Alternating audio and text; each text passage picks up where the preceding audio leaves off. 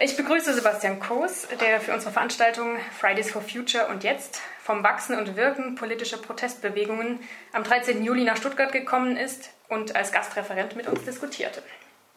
Heute besuche ich ihn noch einmal in seinem Büro an der Universität Konstanz. Hier forscht und lehrt Sebastian Koos seit 2015 als Juniorprofessor für Corporate Social Responsibility am Fachbereich Politik und Verwaltungswissenschaften. Unter anderem ist er aktuell wissenschaftlicher Leiter des Forschungsprojekts Our Common Future. Warum engagieren sich Menschen für Nachhaltigkeit? Interdisziplinäre Perspektiven auf Nachhaltigkeitsengagement, damals und heute. Herr Kurs, schön, dass Sie sich noch einmal Zeit nehmen für ein kurzes Gespräch mit mir. Ja, sehr gerne.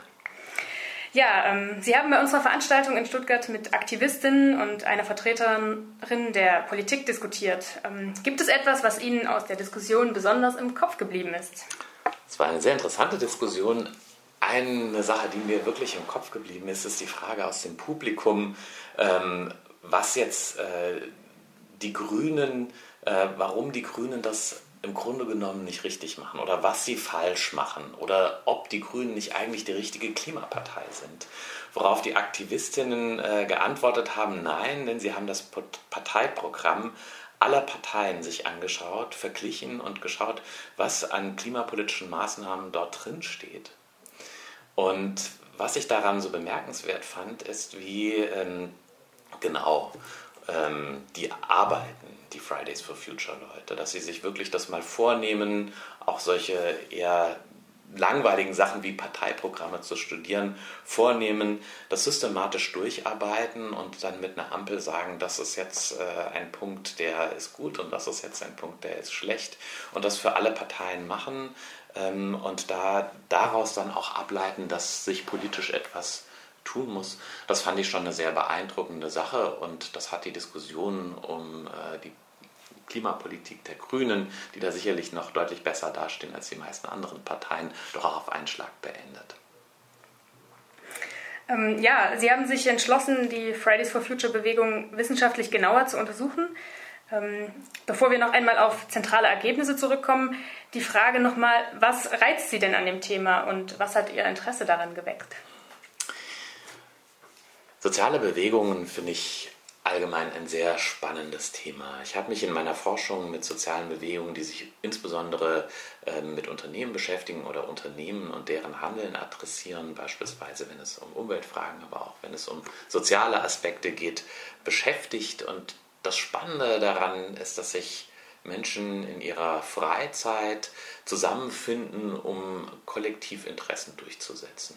Und es gibt viele Probleme und ähm, viele Dinge, die man angehen könnte. Umso überraschender finde ich das immer, wenn Menschen das schaffen, das nicht nur anzugehen, sondern sich da auch kreativ zusammenzutun, sich Aktionen zu überlegen, die dann durchzusetzen und wenn die dann auch noch Gehör bekommen und erfolgreich sind, ist das, finde ich, schon ein sozialwissenschaftlich unglaublich faszinierendes Phänomen. An den Fridays for Future Protesten insbesondere ähm, reizt mich, ähm, dass die Protestierenden einfach extrem jung sind und im Grunde genommen nicht wie bei anderen sozialen Bewegungen auf bestimmte Organisationen, Interessengruppen, NGOs bauen können, sondern im Grunde genommen aus dem Nichts hier eine ähm, große Bewegung auf die Füße gestellt haben und ähm, ins Laufen oder sogar Rennen gebracht haben, um ihre Ideen ähm, durchzusetzen, bekannt zu machen, Forderungen zu stellen. Und diese Bewegung hört nicht auf zu laufen und das finde ich unheimlich spannend. Ja, und äh, welche Fragestellungen haben Sie aus diesem ähm, abgeleitet? Was verfolgen Sie da in Bezug auf diese zivilgesellschaftliche Bewegung Fridays for Future? Was mich besonders interessiert, ist natürlich erstmal, warum kommt es zu dieser Bewegung? Wie ist diese Bewegung entstanden? Wie mobilisieren die Aktivisten? Wer nimmt daran teil? Ähm, in einem zweiten, zweiten Abschnitt interessiert mich, wie diffundiert diese Bewegung? Wie verbreitet die sich eigentlich? Und was ich eben gerade auch schon angesprochen hatte, wie organisieren die sich? Das ist ähm, eben ohne diese Organisationsgrundlage, die man sonst hat, ja nicht ganz einfach. Und hier spielt Digitalisierung und soziale ähm, Medien spielen hierbei sicherlich eine große Rolle, aber ähm, lokal institutionalisieren sich auch Ortsgruppen und dieser Prozess, wie das entsteht und so was Konstantes geschaffen wird, das finde ich doch sehr bemerkenswert und spannend und das würde ich gerne besser verstehen. Und dann interessiert mich natürlich auch, welchen Einfluss diese Bewegung hat. Also der ist natürlich jetzt schon sichtbar, aber systematisch sich anzugucken, was hat man vorher erreicht, wo stand man und was haben diese jungen Menschen jetzt eigentlich mit auf den Weg gebracht. Ich glaube, dass es lohnend, sich auch anzugucken, wann und wie sind diese Aktivisten und Aktivistinnen eigentlich erfolgreich. Und ähm, welche zentralen Ergebnisse haben Sie da bereits ableiten können? Also das sind jetzt vier große Themen, aber vielleicht können Sie mal ja, ein paar besondere Merkmale von Fridays for Future ähm, kennzeichnen. Mhm. Also Besonders ist natürlich, dass die Aktivistinnen und Aktivisten besonders jung sind, Schülerinnen und Schüler, zunehmend aber eben auch Studierende. Also in Konstanz haben wir eben gesehen, dass äh, spätestens seit Semesterstart extrem viele Studierende diese Bewegung auch unterstützen, auch aktiv, auch im Organisationsteam und ähm, hier eine starke Diffusion auch in andere Bevölkerungsgruppen stattfindet. Die Proteste sind eher weiblich. Ähm, das ist auch ein Charakteristikum, das sicherlich neu ist und ähm, bemerkenswert im Vergleich zu anderen sozialen Bewegungen. Ähm, was man sagen kann außerhalb dieser Sozialstruktur ist sicherlich, dass beispielsweise der Schulkontext, der doch auch ein interessanter Aspekt dieser ganzen Debatte war, dürfen die das überhaupt, machen die das nur, um Schule zu schwänzen, dass der nicht so einen großen Effekt hatte darauf, ob die Schülerinnen und Schüler jetzt eigentlich protestieren oder nicht. Also insbesondere, ob es Verbote gab. Das zeigt sich in meiner Forschung, hat eigentlich keinen Einfluss darauf, dass die Schülerinnen und Schüler protestieren. Das fand ich recht spannend. Ähm, der zweite Aspekt ist, dass die Eltern da durchaus eine Rolle spielen, also dass die Schülerinnen und Schüler doch recht breit von ihren Eltern Unterstützung erfahren. Und das zeigt ja auch, dass es eine breitere gesellschaftliche Legitimität dieser Bewegung gibt. Was man aber auch schon sagen kann, ist eben, dass diese Bewegung schon einen recht großen gesellschaftlichen Einfluss hat. Man sieht das, wenn man äh, die Zeitung aufschlägt und äh, Debatten, die eigentlich schon lange geführt werden oder geführt werden hätten sollen, äh, jetzt auf einmal auf der Tagesordnung stehen und aktuell diskutiert werden und ähm, auch politische Forderungen ganz konkret diskutiert werden. Das ist schon natürlich ein sehr großer Erfolg. Man sieht es auch im Lebensstil der wird in den Blick genommen, das Private wird im Grunde genommen politisch in dieser Generation ähm, und man kommt in so einen Rechtfertigungsdruck, warum kaufe ich dies, warum kaufe ich jenes. Mhm. Ähm, und das ist, äh, ist eine wichtige Diskussion, die hier angestoßen wird und die gerade, glaube ich, breit gesellschaftlich geführt wird, nicht nur bei den Jugendlichen, aber bei denen natürlich auch, sondern wo sich auch Ältere rechtfertigen müssen, überlegen müssen, was kann ich eigentlich tun, wo könnte ich anfangen, und was sind eigentlich auch die Konsequenzen des Klimawandels für mich oder für meine Lebensweise und für meine Kinder. Wenn wirklich Konsequenzen in 20, 30 Jahren sichtbar sind und jetzt schon spürbar, was heißt das dann für unsere Kinder und die Kinder unserer Kinder? Das wird, glaube ich, ist, glaube ich, etwas, was jetzt viel wahrgenommen, diskutiert wird und was ein wichtiger Punkt ist, den hier die Fridays for Future Aktivistinnen und Aktivisten auf die Tagesordnung gesetzt haben und der uns, glaube ich, auch noch lange beschäftigen wird. Man könnte hier wahrscheinlich sogar von einer Art Zäsur in der Klimabewegung sprechen, die in den letzten Jahren so ein bisschen durch andere Probleme vielleicht überdeckt wurden, die in den Vordergrund getreten sind und die jetzt auf einmal stark Gehör finden und wo aber insbesondere die Jugendlichen und nicht die klassischen Klimaakteure eigentlich besondere Aufmerksamkeit bekommen. Ja, also da bewegt sich viel durch diese Bewegung angestoßen. Genau. Ähm, gibt es denn ähm, Ergebnisse, die Sie besonders überrascht haben? Ja, die gibt es durchaus. Das Erste, was mich wirklich überrascht hat, ist, dass die äh, jungen ähm, Aktivistinnen und Aktivisten politischer sind, als ich, als ich erwartet hätte. Also ähm, in unserer ersten Befragung der Proteste am 15. März in Konstanz äh, haben wir gefunden, dass eben nur ein Drittel noch nicht politisch aktiv war. Zwei Drittel waren auf irgendeine Art und Weise politisch aktiv. Das heißt, 40 Prozent haben schon mal an Demonstrationen teilgenommen, 37 Prozent haben schon mal eine Petition unterschrieben. Ähm, ich glaube, 60 Prozent haben politisch konsumiert, also beispielsweise Unternehmen boykottiert für negatives unternehmerisches Handeln. Und das, das zeigt, dass diese Generation vielleicht gar nicht so unpolitisch ist, wie man immer denkt oder das in den Medien kolportiert wird.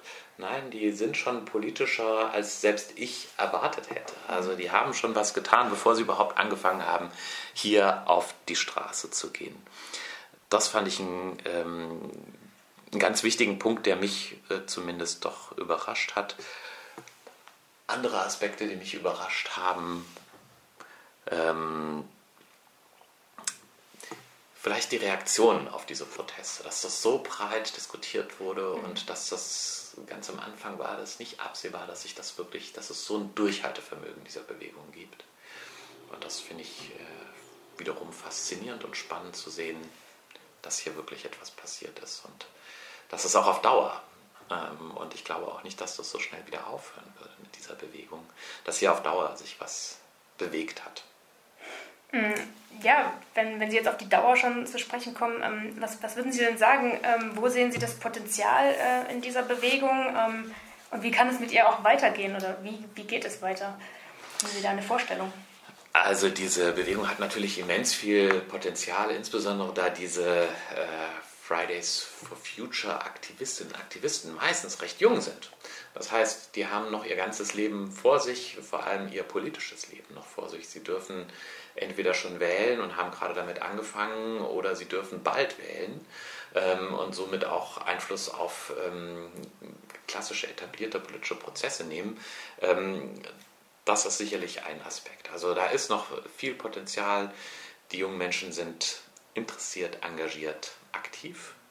Ähm, sie setzen sich konstruktiv mit Problemen auseinander, sie informieren sich auch über wissenschaftliche Studien, sie scheuen es nicht, sich hier einzulesen und auch äh, mit doch zum Teil trockener Materie auseinanderzusetzen, um gute Argumente zu finden. Also man darf nicht vergessen, es geht ja hier auch um einen öffentlichen Diskurs, in dem sie wie ich finde, sehr, sehr stark Stellung beziehen ähm, und gute Argumente ins Feld führen.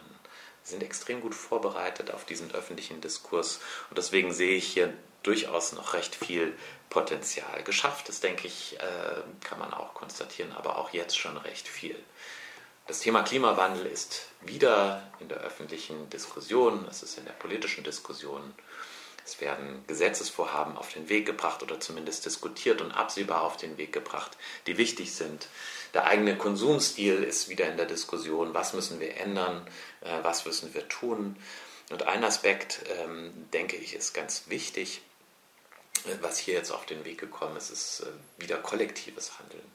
Also wenn man eine Zeit lang durchaus beobachten konnte, dass es so einen Rückzug ins, ins Private gab, also dass man vielleicht sich mit nachhaltigem Konsum beschäftigte, so hat möglicherweise ein Stück weit so eine breitere gesellschaftliche Bewegung gefehlt, die das auch versucht hat, organisatorisch ähm, mit kollektivem Handeln, sprich auch Proteste, Demonstrationen, gemeinsame Aktivitäten, zu versuchen, hier auch auf der Straße mehr Druck zu machen und nicht nur über diesen wirtschaftlichen Weg, der sicherlich auch eine Rolle spielt. Aber diese Proteste, die bringen jetzt auch sowohl politisch etwas ins Rollen als auch ökonomisch sind die vielleicht nicht völlig bedeutungslos. Die werden wahrgenommen, Unternehmen müssen sich damit auseinandersetzen, auch wenn sie zukünftige Arbeitskräfte gewinnen wollen, die eben so wie die Fridays for Future Aktivistinnen schon sehr gut und stark ausgebildet sind, argumentationsstark sind. Ähm, das sind ja möglicherweise auch interessante Arbeitnehmer, die man hier zukünftig gewinnen kann, die den Blick eben auch über den Tellerrand hinauswerfen und langfristig denken können. Und das ist, glaube ich, ähm, das ist, glaube ich, wichtig. Also hier wurde, glaube ich, schon relativ viel geschafft. Die Debatte um die CO2-Steuer läuft. Und da wird es, denke ich, auch in absehbarer Zukunft eine Entscheidung geben, wie man hier weitergeht. Ähm, es wurden aber auch andere Punkte auf die Agenda gesetzt und da bleibt es natürlich spannend. Aber ich glaube, der Druck äh, von unten, ähm, der bleibt bestehen und der sollte wahrscheinlich auch bestehen bleiben, damit diese Prozesse nicht allzu schnell wieder einschlafen, sondern ihre Dynamik und ihre Bewegung behalten. Mhm. Ich habe so den Eindruck, das ist ein sehr positives Bild, äh, was Sie da aufzeigen. Mhm. Mich würde jetzt schon nochmal interessieren, sehen Sie denn auch eine, Gefahr für einen Konflikt, ähm, der da auch sich noch mehr eskalieren könnte? Mhm. Das ist eine sehr gute Frage, was ich bislang noch wenig gesagt habe, ist, dass natürlich hier ganz stark ein Generationenkonflikt auch zum Tragen kommt. Den gibt es schon länger in der Klimabewegung, dass man vor allem sieht, dass eben Junge gegen Alte, ähm, dass hier eine Konfliktlinie zwischen Jung und Alt entsteht, getragen natürlich auch mitgetragen von manchen Alten, aber dass insbesondere die Ju Jugend, ähm, Jugendlichen und jungen Erwachsenen jetzt langfristig vom Klimawandel, ähm, mit dem Klimawandel sich auseinandersetzen müssen, äh, Klimaschutzmaßnahmen überlegen müssen, und dass sie das auch als globales Problem begreifen müssen. Und das ist viel stärker ein Generationenproblem, als wir das äh, bislang, äh, denke ich, hatten. Also, dass sich eine junge Generation so politisiert und für ihre Interessen eintritt, ähm, das sehen wir in den letzten Jahrzehnten eigentlich in, in, in keinem der politischen Felder. Sei es beispielsweise die Rente, wo man ja auch auf die Straße gehen könnte und von Rentengerechtigkeit äh, sprechen könnte. Aber wir sehen hier nicht, dass es da unterschiedlich, stark unterschiedliche Präferenzen geben würde zwischen Jungen und äh, Erwachsenen oder dass es auch nur unterschiedliche Wahrnehmungen geben würde. Und das sehen wir hier. Und das sehen wir in Ver Verbund mit einer Bereitschaft, das politisch durchzusetzen, die eigenen Interessen zu wahren diese Idee der Generationengerechtigkeit ist nun schon wirklich sehr alt, insbesondere auch wenn es um nachhaltige Entwicklung geht.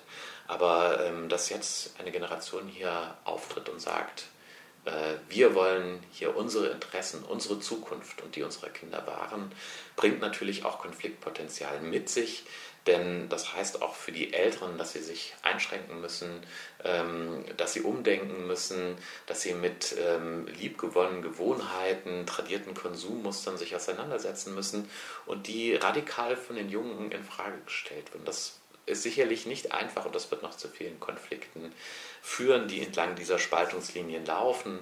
Ähm, genau, man liest das auch schon immer wieder, wenn man in den sozialen Medien irgendwelche Kommentare zu den Protesten liest, dann äh, werden die Jungen immer wieder diskreditiert, aber es geht natürlich auch in beide Richtungen. Also bisweilen wird hier schon scharf geschossen. Man kann eigentlich nur hoffen, dass sich hier ähm, auch ein Konsens einstellt, wie man mhm. diese, wie man Klimapolitik gestalten muss, wie man Wirtschaft gestalten muss, dass sie auch in 20, 30, 40, 50 oder gar 100 Jahren äh, zukünftige Generationen die gleichen Chancen haben wie Generationen, die jetzt aufwachsen oder die eben als Nachkriegsgeneration ähm, wirtschaftlich prosperieren konnten. Und ja, was wünschen Sie denn der Bewegung und auch den Aktivistinnen gerade in diesem Feld, wo vielleicht auch Konflikte noch schärfer werden? Hm. Also was ich mir wünschen würde, ist, ähm, äh, dass die Aktivistinnen und Aktivisten ihre doch recht positive Art beibehalten. Ich finde, die sind bislang sehr kreativ in der Art und Weise, wie sie Kampagnen starten, welche Aktionen sie machen. Beispielsweise in Konstanz gab es jetzt die Aktion, das Wasser steht bis zum Hals und man ist bis zum Hals eben ins Wasser gegangen und hat sein Plakat hochgehalten. Das fand ich sehr kreativ. Ähm, es wird sehr humorvoll zum Teil auch mit diesen äh, Konflikten umgegangen.